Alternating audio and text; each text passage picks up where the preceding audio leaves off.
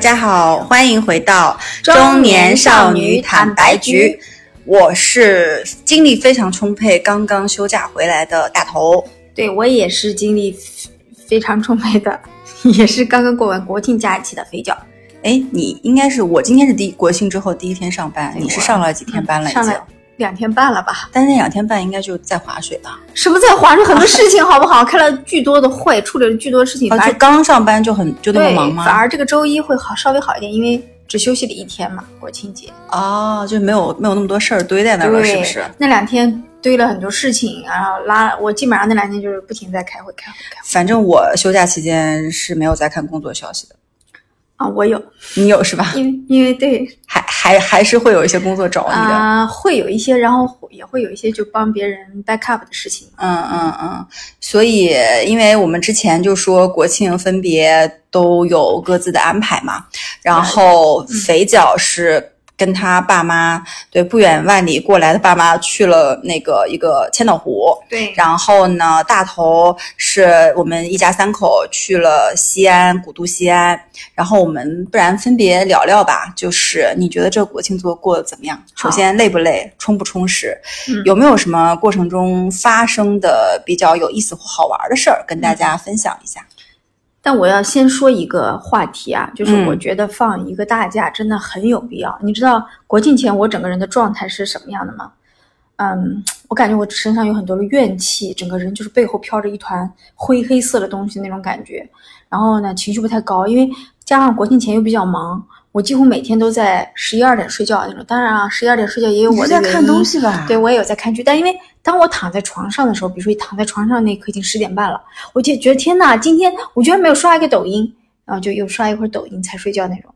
嗯，但感觉也不能全怪工作哈。那你国庆期间是也是会很晚睡吗？不。会，我国庆就是呃补觉补得非常足，整个人就感觉状态恢复了很多，然后嗯身后的那团灰黑色的气体就没有了。嗯嗯。然后对于呃又恢复了我就是满满的那种正能量的感觉，所以我觉得人就是我我有个朋友有一种说法是，他觉得他需要时不时的充一下电。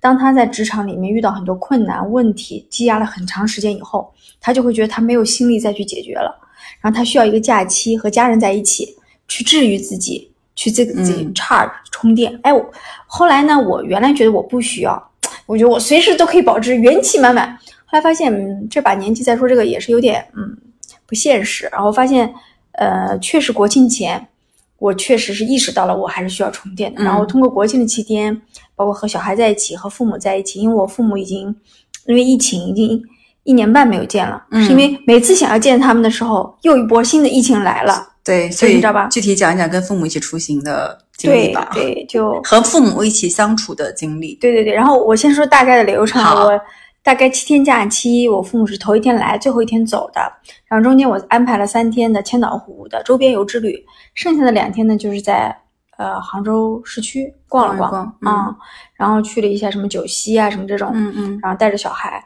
然后，呃，整体呢，我是觉得，我我感触比较深的一点是，我觉得我和我父母的生活已经远离太久太久了，嗯，轨道已经没有办法接起来了。比如说，比如说所有的生活习惯也好，啊、甚至连嗯，可能沟通的方式也好，都还需要，我甚至觉得需要重新开始磨合，嗯。嗯。因为我太久没有见他们了，平时就是给他们打打电话、嗯，嗯。视视频，是，那个和日常的相处是不太一样的。他们有他们的生活的节节奏、习惯和轨道，我有我的。当两个人放在两个家庭啊，两个核心家庭放在一间屋子里面之后开始相处，你会发现，呃，就是唯一不变的，就是因为我们是有血缘关系，是是有爱的，是有爱的，可以不去介意那些矛盾，嗯嗯但嗯依然有。就是、嗯对，就虽然他们来之前，我就觉得啊，比如说饮食习惯、早餐吃什么，会到这些点上不一样吗？嗯还是说，我觉得更多的对，就是这种，然后他觉得你应该这样这样，然后我又觉得我你应该这样这样，就类似于这种，嗯有一点想觉得还是一家人，还是想去影响彼此，但发现已经影响不了了那种感觉。嗯，呃，想互相说服和的时候，发现谁也不听谁的，所以他们现在已经走了吗，啊，已经走了，对。啊但是基本上呢，还是比较愉快的，是因为见到了许久没有见的外孙啊啊，然后呢也基本上放松了一下，然后对我来说啊是有一个充电的过程的，但我不知道对他们来说，他们会不会意识到有这些问题。但我也因为昨天我又给我妈打电话，然后呢，我就说，他就举了一个很小的例子，他说，他说是吧？那对我说，我说因为我爸有糖尿病，我说那因为他在我们家的时候呢，就我发现我妈会让我爸吃一些点心，什么甜的这种东西，嗯然后在我们家的时候，我就会说，我说我爸有糖尿病就不应该吃这种东西啊。然后我妈就会说，那他在吃药啊，其实没关系啊。我说那其实吃药也应该注意一下，就嗯类似于这种来来回回。但后来我妈回去以后，我妈我给打电话，她跟我说，她就其实我在自己家的时候，我是从来不会让你爸爸吃这种甜食和点心的。但为什么到你家要吃呢？是因为在你们家那个陌生的环境下，你爸爸他有时候不好意思开口说他饿了，或者他要吃什么东西，嗯我怕他饿，所以我让他去吃点点心什么的。啊，这个时候我才知道说，呃，就我原来担心一个糖尿病人不应该有这种不好的生活习惯，会加剧他身体的不健康。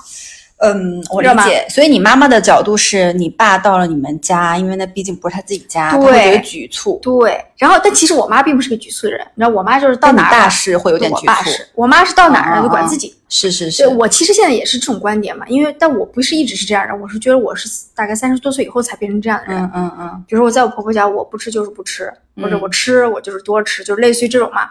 但我爸呢就很客气，嗯，他觉得那不是他家，他就有点收着，你知道吧？嗯我没有意识到这个问题，是因为我觉得都是一家人，我自己的父母，而且嗯我又不是和公公婆婆住一起，但他还是会有这种局促。我跟你说，这个就是你跟呃父母或者说跟上一辈人住的经验少，因为啊我不是一直都跟、啊就有人帮我照顾孩子嘛，啊要不就我爸妈，要不就是我公公婆婆。我也是像你这么想的，嗯我觉得说大家就你都已经过来帮我们照顾孩子了，那我肯定就你就家里的就比如说我不是经常买一些东西嘛，再放在家里对嘛喝嘛吃嘛，你这东西不吃对吧？因为我经常买很多水果，很好的，很多零食，很多什么吃放在家里，然后你会看到这个东西从买来很贵很贵的啊，最后腐烂变坏，没人吃，你就会说，哎，我跟你们说了，你们让你们吃，你们怎么不吃呢？后来呢，有一次我公公说说。就大概意思就是他在我们家觉得有点放不开，局促，嗯不敢吃。那我就不太理解，说我都已经让你吃了，我说对，都已经就说爸你吃吧，因为他们也不吃，包括我自己，就是我爸在我们家也不吃他很多东西，嗯，他开之前他也会问你说这能能能不能吃，或者他们有一个非常不好的习惯，就是捡那种快过期的吃，嗯，就明明有有好的东西不吃。一定要捡过期的或者已经过期的吃，就是那种面包上买三袋儿啊，两袋儿是就是也有一个即将过期，有个新买的，还有一个稍微有一两天过期，他偏要挑过期的吃。嗯，就这种细节上，我觉得可能真的是年代相差，跟大家生活在那个城市和收入水平和平时的消费习惯都有你觉得我们俩变成老人了会这样吗？就是我去我不知道，但这样呢？你说在我们看来，其实会给你带来一些困扰，但在他们看来，他们觉得说，可能也很难去像我们那样去，就是就是，你比如说你爸爸在你家，可能下次他来他还是这样啊，。是啊我现在就比较以自我为中，就是会偏自我为中心一点。嗯就比如说我不想做饭，我也不会因为我妈说怎么怎么样我就做饭，对不对？嗯嗯嗯但我也不会因为说做呃，我因为我也并不觉得做饭辛苦，我还是会去做的。就我完全看我自己，嗯，就是所以你妈不做饭吗？在你家？呃没有，我在我们家我是不希望我妈再进厨房的，就是因为我们家厨房很小，就我觉得两个人就会很乱，我也不觉得累。然后呢，但我父母就会有，就是他们就会想的比较多，你累不累呀？你累就不要做了呀，我们随便吃点什么就可可以啦，就之类之类的这种想法吧。你就会发现说，呃，其实大家还是在为彼此着想，对，但是这种信息的沟通是在当下那个环境下，比如说家里可能没有我老公，他们可能会稍微放开一点，是是是。但有我老公在就没有办法。那你老公在这过程中间有去，比如说主动的去给你爸下一个 offer，说那爸来你吃点点心这种，没有，他会主动的去做一些。就我和我老公都是偏属于那种就不太会客气的那种人。因为我知道你是，就你是不太会说假假模假样的去干嘛。但如果说说你们俩都是这样，啊你爸妈就会局促。哦，明白。你四景天又不可能嘛？是，然后对，所以我就体会到了一点，就是，嗯，虽然我是从那个家庭走出来的，嗯，但你当时开，当你开始有了自己的家庭、自己的生活、自己的空间、自己的一切之后，你不可避免的要和原来的生活和家庭分离。但这种分离可能没有办法强求，强就是你们俩再强的融合一些，因为我知道我父母不能离开他们的生活的环境，嗯，来到我这儿，是嗯，那就只能说只要他们在那照顾好自己就好。因为我原来也有一种想法，就讲到这儿嘛，就是说我我会觉得说，哎，你看杭州这边天气又好啊，相比于东北，东北今天冬天多冷啊，还得囤白菜、囤土豆的，对吧？囤大葱的，啥都买不着。我想说，哎，我爸妈也好，我公公婆婆也好，他们就住在我这好了呀。反正我们那边还有套房子，你们就住啊，就是，嗯对吧？这边冬天相对那边来讲是还好的，然后包含周边的交通啊，然后风景啊，很多景点可以去，但他们不这么想。嗯，就是可能金窝银窝不如自己的窝。是的，是的，真的。哎，你知道吗？就一点，国庆江浙沪地区在北方已经穿长袖了，在这里热的要死。我妈说太热了，你们那我受不了，我以后不想去你们那那么多天了。我妈后来这么跟我说，说待这么多他天，穿短袖，她她会觉得很热吗？第一呢，她在我们家觉得热，我开空调她又觉得冷。嗯，老年人觉得不行，开空调我受不了，我要穿衣服。就是，嗯，他就开始提议说，下次我不要待这么长时间了，不要让我再去七天了，你知道吧？才七天就很长了吗？，对，他就觉得说，那我嗯爸妈真的不容易。嗯就是他他还是喜欢在自己家。啊，那他们冬天没有来，冬天就湿冷湿冷的时候，对，他们肯定受不了我。知道，我知道。所以我觉得，嗯，在这里要感谢一下我爸妈，长期的在这里帮我带孩子。然后你知道吗？就是他们，比如说想影响我的一些点。哎，我们是不是要讲千岛？湖了？对对，就不得不说，就如果只是报流 吃鱼头了没？就是流旅游的流水账，我就觉得没有深度。对，可是就是跟父母的这趴，我觉得可以差不多。啊真的你讲讲啊千岛湖的，就是风土人情，嗯，有没有千岛湖没有什么风土人情，我觉得我选择它主要是因为近，自驾两小时可达。所以你们去吃鱼头了吗？吃了，然后但呃，我、他们喜欢，他们吃得惯吗？我想问呃，我妈说，嗯，这儿鱼不好吃，啊 因为因为我们家吃海鲜的，啊你们这鱼有一股子土腥味儿。哦，好像是河里河鲜的味道是是是对，你们家呃对吃，海鲜比较多。吃过了一次鱼头之后，就再也没有碰过第二次，你知道吗？啊、那他们喜欢千岛湖那个地方吗？喜欢呀就还是还可以风景方面还是 OK。对对对对，老年人以打卡为主，只要让他们打卡，都就开心。对我儿子就说太累了，妈妈，我们人多吗酒店？啊、景还可以，还是多的，还是多的。你们是几号我们是前面四五号，啊？那还那还人已经还算是降下来了人了，嗯嗯嗯但其实人还是不少。嗯嗯那你会发现呢，有一个问题，就是景区的餐厅呢，受大众点评的影响非常是的是是，深这点我待会儿也要说。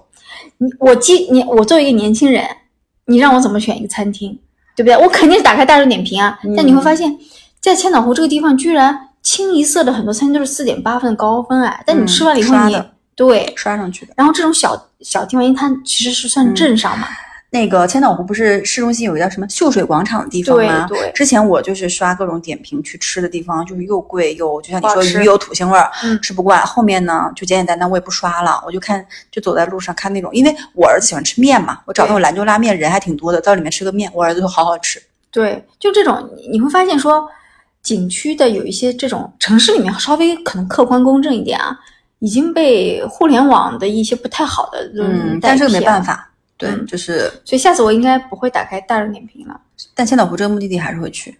就我可以去，但我可以走在大街上看看哪家人多。对对对但你知道有个问题吗？嗯人多的那家，他们八成也是大概大众点评刷进去的。啊或者就找一些自己熟悉的一些东西吃吃吧，就品牌或者嗯，是后来我就不管了，反正我就不点鱼头，就啊点点正常的菜吃吃。然后在酒店呢，把早餐吃得非常饱。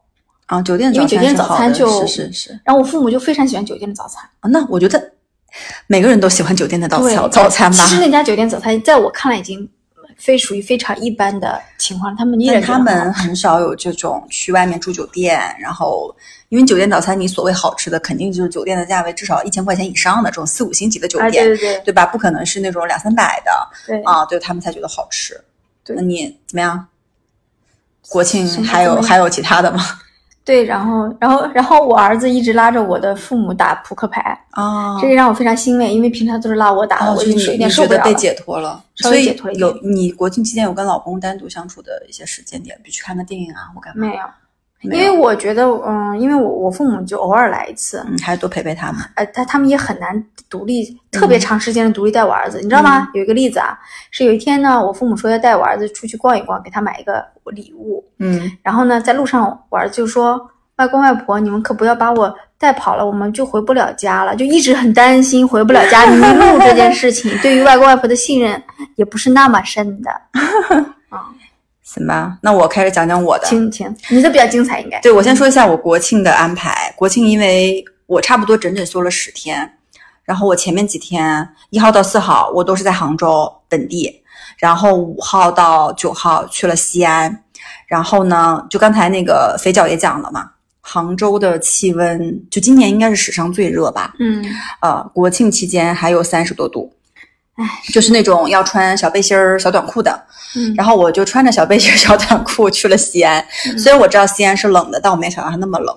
你知道有多冷吗？就是我穿长裤、穿卫衣都冷，穿两件卫衣仍然冷。穿棉服对不对？于是到了西安的第一天，我们一家人冲到了西安的大雁塔那边那个大悦城的优衣库去买了保暖内衣，然后啊、仍然冷。这个有点好笑然后我买了个围巾，啊。还买了个外套，嗯就是太冷了，实在。嗯然后呢，整个在西安的经历，我不知道是不是我可怜，还是我怎么着，反正我一去降温，降温就把我就正好这些天赶在西安就是降温，然后就是我去的五天，每天都是下雨。本来我想说那个，因为西安你知道它有城墙嘛。古城墙嘛，然后还有大雁塔区，对，还有各种什么遗址公园，很适合去跑步打卡。然后呢，本来我是拿好跑鞋，想说早上或者晚上刷个夜跑，然后绕着城墙跑跑一圈儿。结果每天都下雨，然后酒店没有健身房，然后我就也没有跑得上步。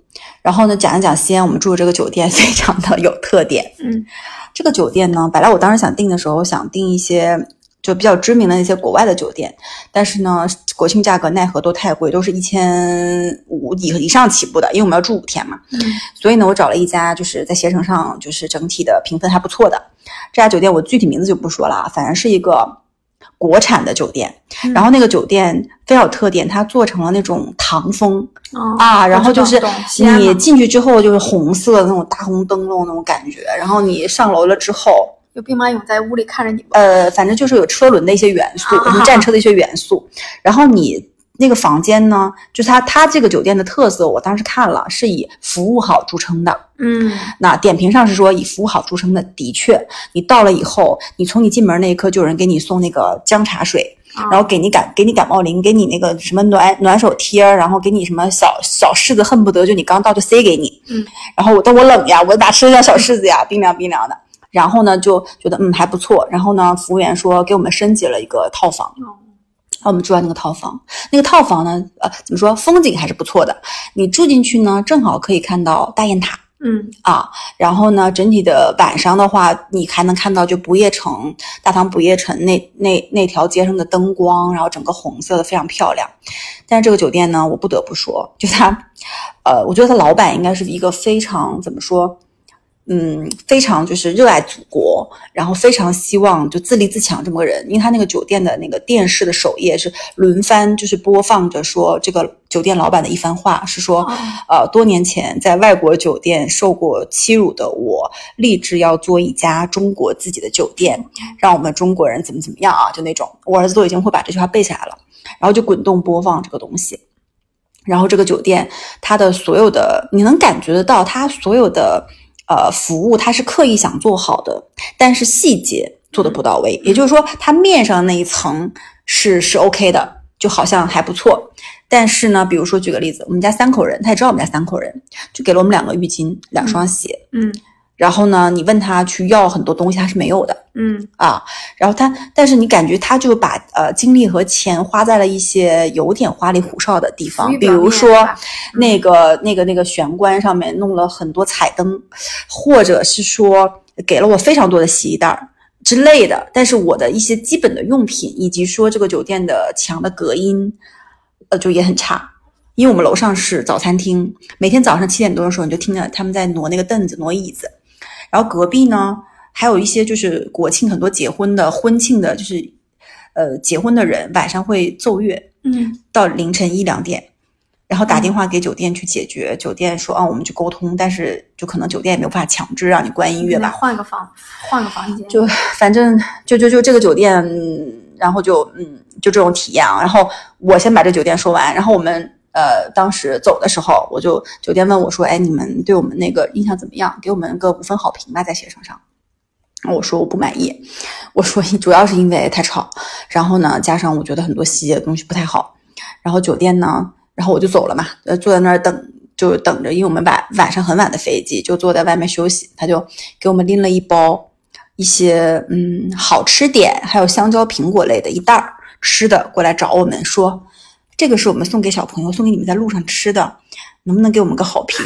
然后加上我的名片，说把把名片给我，说我说这个这个不行呀，我说这个我怎么能做这种事儿呢？我是在说这吃的我不要，你们自己留着好了。然后呢，不一会儿他们的大堂经理过来找我了。这个时候我不禁要为他们点赞了。你知道他们使出最后一个杀手锏是什么吗给？你怎么好评返现是不是？呃类似于这种，嗯他说你们去机场的啊、那个车车是不是还没叫？嗯，我说嗯没叫呀。他说太不好意思了，我们这次这个让你没有满意，我不给你们叫一个去机场的车吧？你也知道去机场车起码是一两百的这种嗯，起步费嘛。然后我就有点被感动到了，他说只帮你叫车，并且帮你付车费对。啊。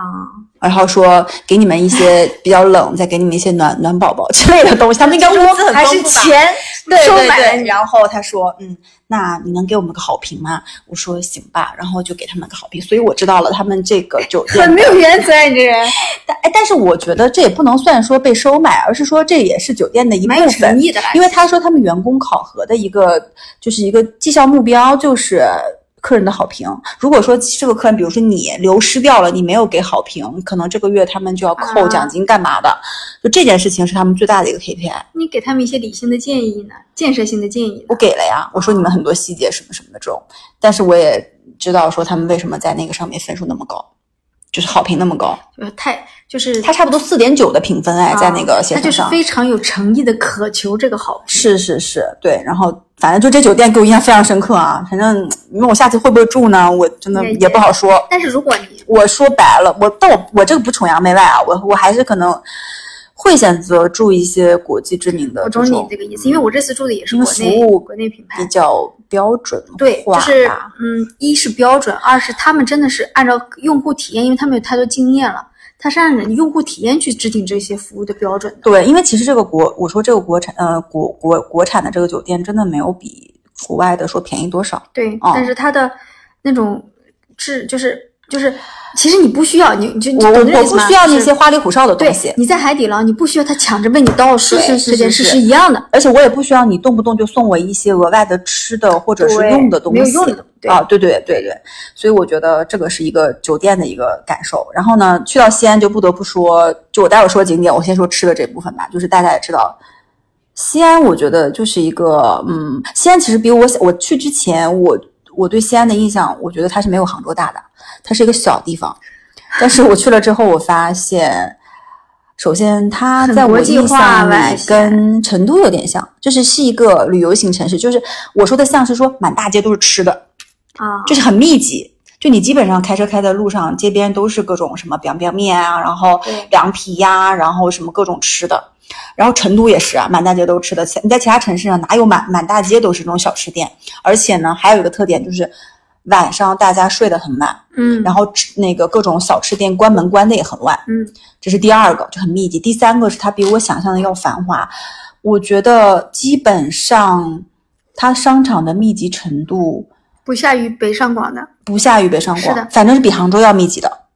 基本上每几公里就有一个大的商场，因为我大概十年前去过，就是那么大，是？十年前我就觉得它那个地方很然后它现在不是分为什么？就是城墙那里就是一环，然后外面是二环、三环，就是你想能叫成这种几环几环的城市，那都是非常大的，是而且就是有这种古古都这种。你查一下西安人口，西安真的我反正西安人西安人很多，我去之前我不知道啊，但是我去了之后我就跟我老公感叹，因为，嗯，首先你说从，因为我们去的景点都很远嘛，嗯，就是去那个秦岭兵马俑那里和去秦岭野生动物园，啊，都还是挺远的，都要一个小时的车程从市中心过去。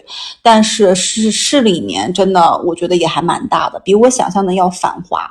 所以我对西安的整个印象，刨去就比较冷和阴雨下雨之外，我整体对西安的印象是蛮好的。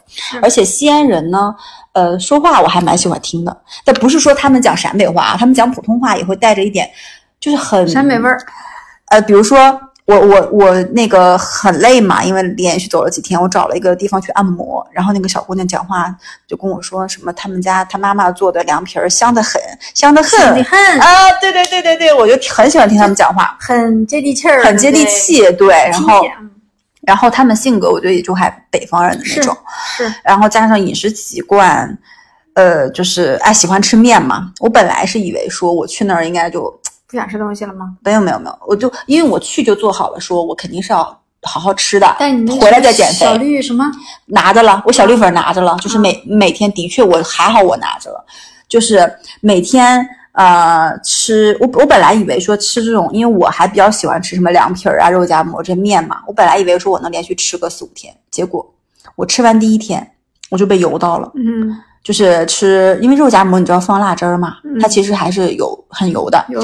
然后那种什么 biang biang 面、臊子面，它其实都是各种酱啊、油泼呀，就浇头嗯。浇头，不是那种素的。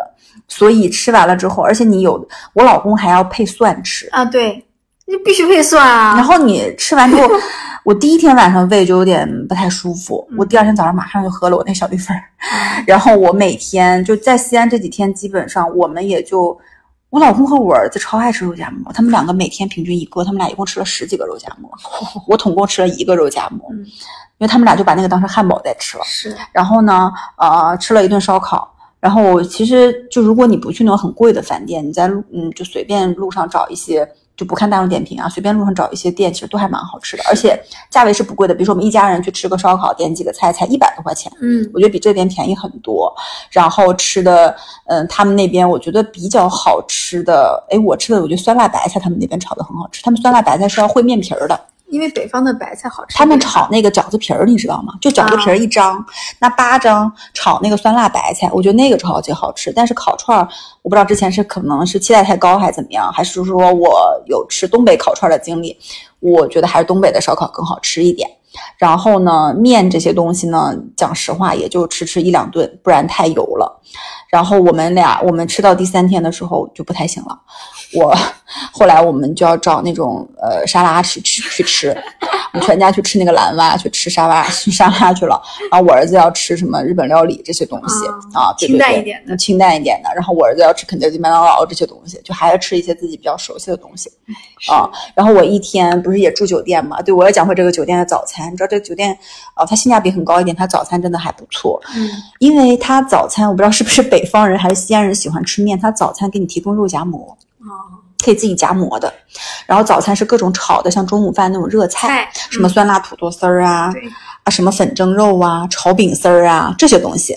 它西式的反倒少一些。嗯然后呢，我就趁早餐把一天的菜给吃完吃完，对，就吃各种青菜，各种青菜，然后这种这这种东西，然后白天的话，基本上就就只能吃吃肉夹馍什么的。然后我还要跟大家讲一个比较坑的点，就是嗯，就大众点评，刚才那个肥脚讲到，大众点评推荐给我们很多 地方，评分还蛮高，但我去吃真的味道一般且挺贵的。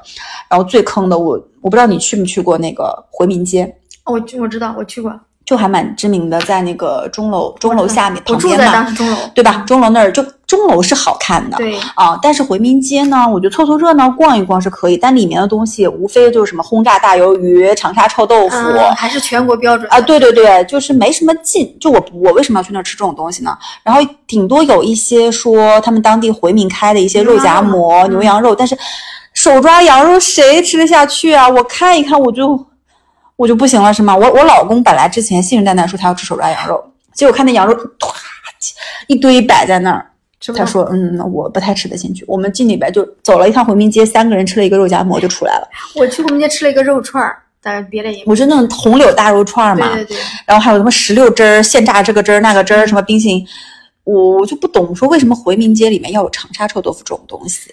我觉得啊还说全国的这种地方嗯都差不多。最开始那那就是回民聚集的地方，但后来它变成旅游景点以后，它是它就变味儿了。它就非常的全国统一化了。对，实际上它生活气息就变少了对呀。就这个东西其实跟就是说说白了，我在北京的王府井，我在丽江的古城，我在西安的什么什么大街，我我在这个回回民街，我在什么杭州的河坊街上，一样的。大家吃到的东西是一样的，就久而久之就没有特色。特色当然也会有回民爱吃的，嗯，比如说他那边不是因为回民多嘛，都什么老孙家肉夹馍、老马家、老米家泡馍这些东西。那个泡馍本来我是想尝一下，但我老公点了一碗他吃。我不知道跟我们这边吃的泡馍还不一样，就西贝的那个泡馍，它其实还是比较清淡的嘛。那边的泡馍上来上面是一层油的，嗯如果你没有特意让他去把油少给你放一点，它就是很多油，然后配着糖蒜吃的。嗯，我吃了一口就吃不下去了，我觉得可能核心还是太油。你餐饮饮食习惯不一样了啊，江浙这边比较清淡，那也不是啊，但东北其实我觉得也没有这么油，山东挺还是说，呃，那边就是是不是就牛羊肉这种东西本身就会呃，西北本来就吃吃的油一点，然后需要储存能量。对啊，对啊，但是然后我就想说，这还是只是在西安的回民街。如果将来去什么甘肃那边，你真的是在回民区或者是什么其他地方，你可能我们就真的不太吃得惯。去之前觉得自己哇好厉害，能吃很多牛羊肉，结果 那你就可以吃回怂的不行。标品嘛，兰州拉面、沙县小吃，是肯德是基、麦当劳。是是是，然后反正吃的呢，我就尽量就就就反正吃了五天碳水啊，实打实的吃了碳水，然后也没运动，但还好，然后就喝小绿粉儿，还好有小绿粉儿补充了我的营养。嗯，我们节目能挂货吗？把你的小绿粉挂出来，大家买一下。小绿粉真的很难喝，我跟你说。然后，然后最后我们讲到非常有意义的，就是我觉得，你知道西安给我的整体的印象是，它白天是西安，到了晚上它不是有很多路上都有那个灯笼嘛？嗯，它灯笼是常亮的，然后它还有大像大唐不夜城这样的地方，还有像城墙、鼓楼、钟楼，到了晚上它灯笼一开。你就感觉这个城市不一样了，就是嗯西安变成了长安，啊，你穿越回去。对对对，就是因为整个，但是你就中国其他的城市也会有的晚上去点灯笼，比如说北京也会点，或其他地方，呃，去做很多城市亮化的工程，也很漂亮，但是没有西安这种感觉。你真的觉得到了晚上灯笼一点开，只有西安它有那种就是古风古韵，然后你真的觉得一秒可能梦回唐朝，就是。嗯，这个不是说你在大唐不夜城里面那种非常商业化的给你的，就是很多一些布景给你的感觉，而是比如说很多街道上晚上就很安静，然后呢，因为西安它有非常多古色古香的一些城墙嘛，然后灯笼一点，你从旁边走过去的时候，哇，就觉得太棒了。然后我就我想重温，好好看一下那个长安十二时辰。啊，你是觉得城市的骨子里有历史的底蕴，有历史的底蕴，这个底蕴不是一般的城市有的。但是其实像古都，中国也有很多嘛，像北京啊、洛阳啊西安、杭州。但是，嗯，我觉得没有西安。西安是把它的这个古，就是古风古韵或者古都的这种精髓，呃，就保留的非常好的。这个要感谢政府，我觉得。嗯然后加上说，呃，我们去看的很多景点。就不得不提到的是，反正两个是最让我深刻的。第一个是，但肯定不用说秦岭兵马俑。嗯，去之前呢，其实你也看过很多影像资料，你大概知道那是什么回事儿，你也看了非常多图像，看得很清楚，但是你还是抵不过你自己亲眼去看一眼那个震撼，你就觉得说，哇，这几个坑才是 呃万分之三，对，它还有那么多没挖出来的坑，里面到底有什么？然后整个秦始皇陵，它不是自己有一个小山包吗？没有人去挖，因为不知道挖出来怎么保存，对不对？那里面到底有些什么东西？就西西安无法想象。西安这个城市是只要一动工程就会挖出木来是的呀，是的呀。然后你知道我在看那个兵马俑的时候，我就觉得就难以置信，这是多少人去去，到底是。呃，要不然就强压到什么什么，就是它是不是？因为比如说你你你看那些兵马俑，它每个长得都不一样嘛。然后它不一样的点在于，他们的发髻，他整个头发怎么梳的走向都不一样。嗯，他每个人的眼睛，你能感觉到他的眼光是不一样的，高矮胖瘦是不一样的。然后很多很多细节，甚至说连那个兵马俑，它的那个手手指盖上那个纹路，他都纹出来了，包含说有个跪射俑嘛，他的那个眼纹都纹出来了。我就想说，这个是当时在去做这个兵马俑的工匠，他当时是抱着怎样一种心情？是不是把自己的灵魂或自己的生命交付于他，让他代替他再去过后面的日子？因为他可能，因为他不知道他做完这个东西是活还是死啊，对吧？哎，你知道吗？你去的西安，身上的这个沉淀多了一些，突然变得有一些深度哎。然后你就看那个，你你看的时候，你会觉得。天啊，就是因为不是有那种他们就是刚出土的时候是一彩色的嘛，然后彩色的，然后也看了一些照片。如果是彩色，大家真的都是彩色刚出土的时候，那就跟真人很像的。你想想，这是一个多么神奇、多么伟大又多么让人细思极恐的一件事情。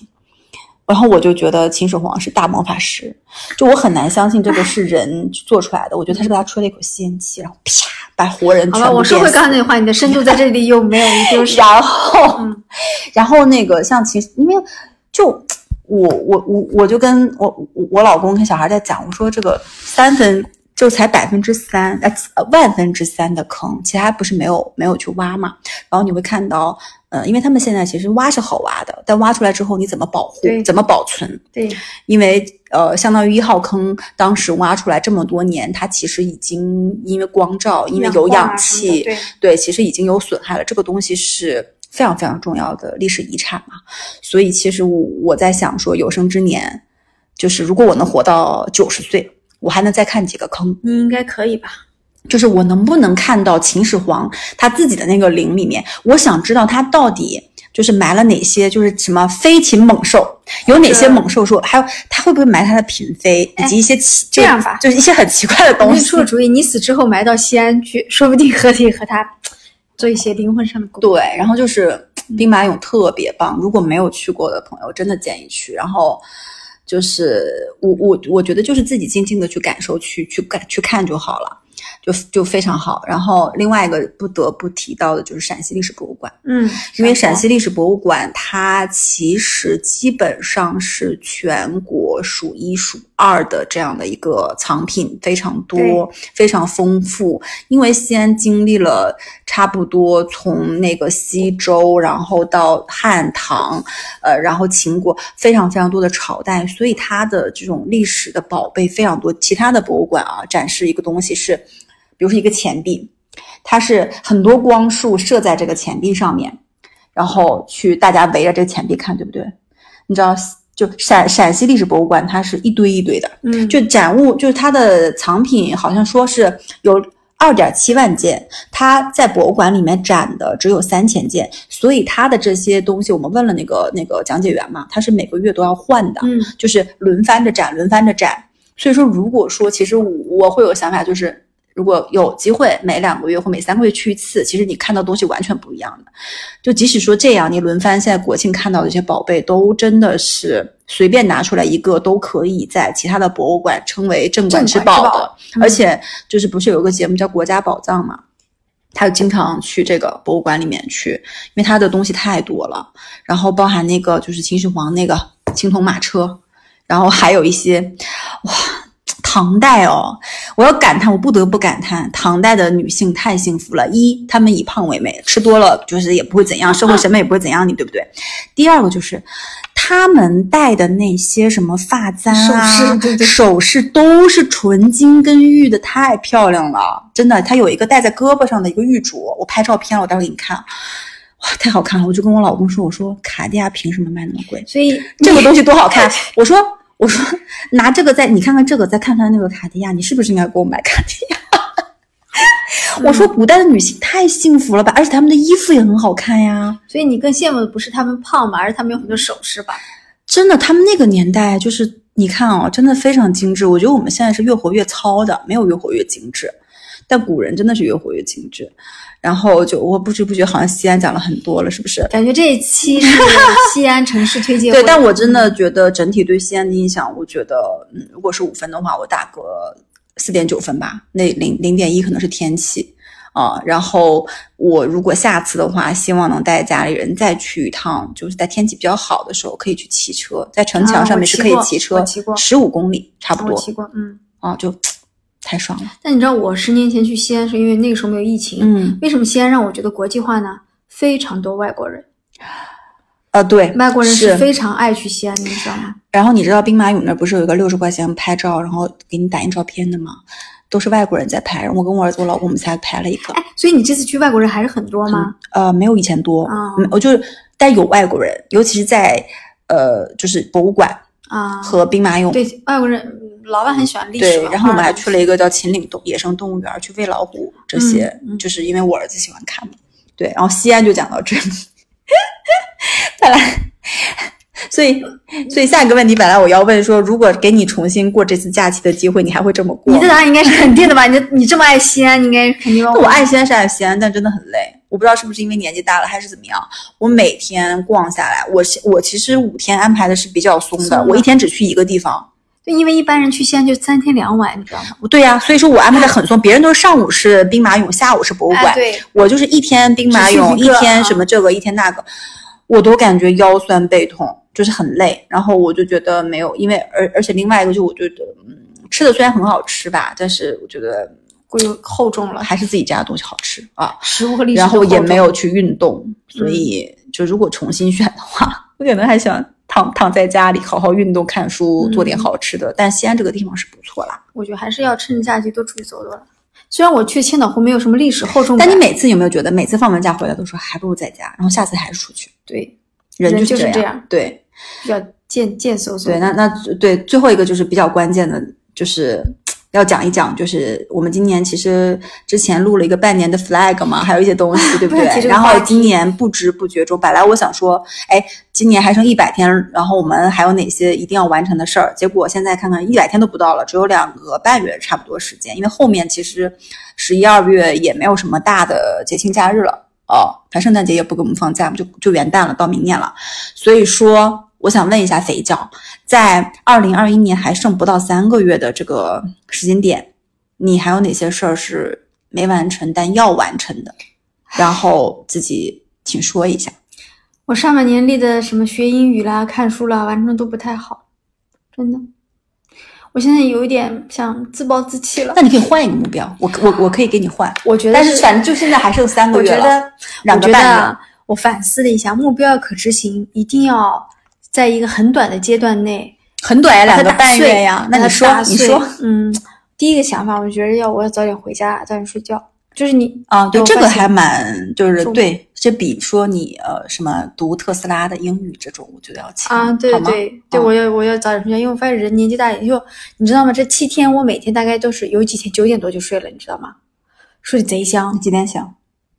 就有时候也七八点才醒。然后呢，睡完了以后，你就整个整个感觉人的皮肤啊，或者整个精神状态就好很多。嗯但我一上班就不行，嗯就一上班就睡得晚，就我觉得不能这样了，早点回家，早点睡觉，嗯让我这这一个中年的妇女的这种状态再往回拉一点。我觉得嗯睡眠真的很重要，比用化妆品嗯来的重要的多。嗯。嗯，然后早点回家你能多陪陪我儿子，因为我儿子要上小学了你说了很多次了，你哪天早回家了呀？哎，是对，嗯，你说的对。还有其他吗？就你不要告诉我，最后我问你两个半月，你只就一件事情。我还是会努力再读一些书的，就是对，因为我发现我现在就读书呢，我有点挑剔，挑到就是我读了个开头我不喜欢，我就会放放弃掉。我觉得这个没有没有关系啊，导致就是因为我我在看书的时候就是两三本、三四本交替在看，都是看了一有头有尾有有中间，能看到尾的真的少之又少。少除了东野圭吾的侦探小说，我能从头看到尾，一气儿看完，其他的书都还是边读边品吧啊。或者你可以先读一些比较薄的一些小散就我觉文之类的。得我不应该对自己要求过，我就我对自己要求是读书要读一些有深度的书，你知道吗？那读着读着就读不下去了。可是你觉得是说没有深，就是我觉得有深度的书市面上还蛮多的，对，但是一年就是，嗯，唉，是我还是要读，还是要读，但我、嗯要么我以后坐地铁上班，这样我才可以在地铁上读书。对，这是一个好的，但是你嗯就要保证坐地铁不要刷手机，因为大多数人其实是刷手机的。啊、对，如果我我觉得可能有一天我要把抖音什么删掉，就这种我导致我导致不看抖音，删掉。小红书看的。小说也挺浪费时间的，我最近刷的比较多。那你还有吗？没了。没了，我不想立一些我完成不了的 flag。对，那我其实真的是有一些要在，因为后面大家知道十一月、十二月很多的狂欢购物节。我现在这个 flag 立在这里，就是为了让大家监督我，就是我要省钱，把钱花在一些体验类的事情上，而不是花在消费品上。就是，然后我接下来会做的一件事情，就是把衣柜，马上不是冬天了嘛，要换季了，我把衣柜的好好的整理一次，然后我想去认真的做一次断舍离。就是有一些东西，其实我已经很多年都没有穿过的衣服，我觉得就在今年我把它收拾出来，要不然就就是那个捐赠嘛，不是闲鱼上有捐赠，还是支付宝有一个好渠道，我最近发现多抓鱼不是除了卖二手书吗？他还嗯收和卖二手衣服，有品啊牌的建议你卖给多抓鱼。但我我要一件一件的去卖给他们，就是上传那样很麻烦吧？不会，他顺丰是到你家把这个件取走的，然后他再去自己分门别类。嗯嗯嗯嗯，你可以试试，我没有试过，因为我的衣服啊不值得卖二手，啊，但你可能还是值得卖的。没没，反正我主要是想说，就断舍离，就我我东西比较多，就是衣服比较多，对，然后我嗯要今年好好的收拾一下，就是我今年大概啊，冬天打算只买一件厚的羽绒服，除此之外，其他的尽量不买。啊，就像那种有的没的，你也知道，那种小卫衣我不买，我说不买什。么小毛衫啦、小裙子啦，一抓一大把，但发现嗯没什么太大的差别，穿也穿不过来。嗯认真的收拾衣服，然后卖衣服，然后这是第一个，第二个就是化妆品要谨慎的去囤。我嗯就别囤了。三月份囤的面膜现在还有三十多片儿。然后你再不用就过期了，所以我每天早上敷两片，晚上敷两片，我就敷不过来了，你知道吗？然后就每天感觉敷面膜很浪费时间，就这样一片，脸上敷一片，脖子上敷一片。那的确敷面膜是对皮肤好的啦，但是我觉得，因为每年囤货都是双十一会囤很多，你觉得你自己有需要，但是发现其实并没有。而且比如说精华我已经有了，我又囤了一个；眼霜有了，又囤了一个。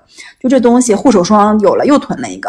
我觉得大家还是要提防双十一的这种价格陷阱之类的，小心不要提前消费或过度消费。我觉得纸巾啊，或者是呃生活用品生活用品该买的买啊，这没关系。但是像化妆品一定要小，因为商家很多就是那种套组的卖卖给你的嘛，什么呃两两两件更便宜，我很多这种东西我觉得都用不过来，所以我今年可能会在化妆品上面，我觉得要谨慎的去囤货。然后第二个就是我觉得我其实今年一整年。怎么说？我自己做饭的次数很少，因为可能我妈在这儿，嗯，所以说我没有，我觉得我的厨艺下降了，所以我后面两个月想去认真的去研究一些，呃，自己做的好吃的一些菜谱，就是那种呃，就自己喜欢吃的又健康的，然后又好吃的东西，然后我尝试完了之后跟你一起分享，好不好？我感觉我应该并不需要。嗯，就自己做健康，比如说我最近买了那个杂粮米，然后我准备烧杂粮饭，我觉得你今明年的断舍离可能就要断这些东西了，断。这些吃的是吧？我最近还想买什么煮蛋器、蒸蛋器这对对对，些东西。就这种，你就要开始断这种东西了。哎，可是我煮蛋煮不明白。嗯，我也买过，反正那你把你家的给我，你不用吗？也用也不用。就是那你不用，先拿过来给我，那我就不买，好吧？我就断了一件，就想你断了一件，然后我那个什么一件，好不好？我们俩互相，或者我们俩勾兑一下，你需要什么，我什么有什么，我们俩互相空。气炸锅。我们家有，我拿给你，你把煮蛋器，因为我们家现在那个家小嘛，我把我家那边的空气炸锅给你，你把你煮蛋器给我。我家那空气炸锅闲置在那，一千多块钱买的，好不好？我们俩真的这件事情私下沟通一下。然后对，最后一个就是多陪儿子。然后我最近决定，就是我跟你说，小孩学英语这件事情哦，还是要你自己亲身去。是的，真的我跟你说，你让他，你花再多的钱让他去上什么这课那课，对我同意。如果你回来之后不沉浸式的跟他去对话，是。你看，你看同一个事。我儿子最近就就这样，然后我会从两个就是实打实的去做啊。第一个，我买，我不是你之前买了很多那种贴贴纸嘛，贴在什么这个位置那个位置，我儿子真的学会了，嗯。什么呃什么 brush your teeth every day 之类的，呃，他真的学会了。反正虽然少嘛，但是你每个地方贴两句十句，他一个月学学会十句总比不学强，对吧？另外一个就是我觉得学英语这件事情真的要父母自己亲身进去去看。就对你要去跟他一起听他的进展，听他到底会不会，而不是把他交给老师，交给所谓的课堂嗯，我所以这个要真的多费费心。另外一个就是多给他读读书，或多陪他读书，对阅然后读很重要。阅读，因为阅读这个事儿不是说你在那刷手机，他自己在那读，还是说两个人要一起子共读或者是说他读一段。我们前两天国庆的时候蛮好的，就是那个拿那个动动画书、漫画书，然后三个人角色扮演，每我读狐狸，你读狼什么的，然后就他觉得蛮有趣的，然后还会问他一些这里面有哪些形容词什么的，然后他就我觉得这个还蛮好，这个要坚持。所以其实我这三个 flag 没有没有立得非常的高。很不想上班了，怎么办？好了好了，那么对，那就今天反正我们絮絮叨叨的，哇，讲了快五十分钟，然后主。要你在推荐西安好吗？啊，没有没有没有，大家反正就就就那个茶余饭后睡觉之前，什么没没事的时候听听好了啊，反正没啥营养，没啥营养。然后那本期节目就到这里啦。然后大家如果喜欢我们的节目，欢迎订阅，并且给我们留言。然后想跟两位主播深度交流的话，欢迎加我们的微信听友群，搜索“坦白”的拼音“坦白零三零三”，然后加入我们的听友群。然后另外一个就是，如果大家有什么想去听或想聊的话题，也可以给嗯，跟我们留言或者在群里面跟我们沟通，好吧？那本期节目就到这里啦，拜拜，拜拜。